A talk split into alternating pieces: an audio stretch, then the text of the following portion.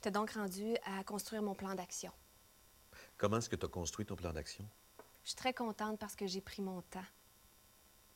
Après y avoir permis de s'exprimer sur sa souffrance et après avoir investigué plusieurs éléments de sa situation familiale, j'ai constaté qu'il y avait un point d'ancrage possible avec ses enfants. Il les aime. Il a réalisé qu'il y avait quelque chose à leur offrir comme père. J'ai misé là-dessus.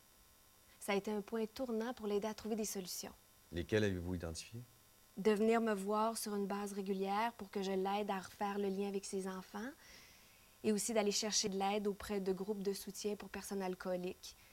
Je l'ai aussi invité à consulter son médecin pour une dépression. Il a accepté tout ça? Oui, mais il était encore fragile. C'est pour ça qu'on a impliqué sa sœur et sa mère. Qu'est-ce que tu as fait qui a favorisé le succès de l'intervention, selon toi? Je pense que j'ai respecté le rythme de l'entrevue de façon à ce qu'il devienne disponible à recevoir de l'aide. Je peux aller trop vite. Je lui ai aussi assuré du soutien. Il n'est pas tout seul à affronter tout ça.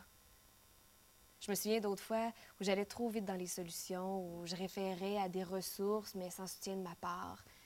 Les gens ne faisaient pas les démarches. C'était un défi trop grand pour eux. Tu veux que je fasse quoi? Que vous alliez chercher de l'aide à Gélinec pour votre problème d'alcool. Voici les coordonnées. OK. Et si vous avez d'autres idées suicidaires, de m'appeler ou de téléphoner au centre de crise 24-7. Voici aussi leurs coordonnées. OK. Est-ce que ça va mieux? Oui, un peu. Super. Lâchez pas. Je sais que vous allez vous en sortir.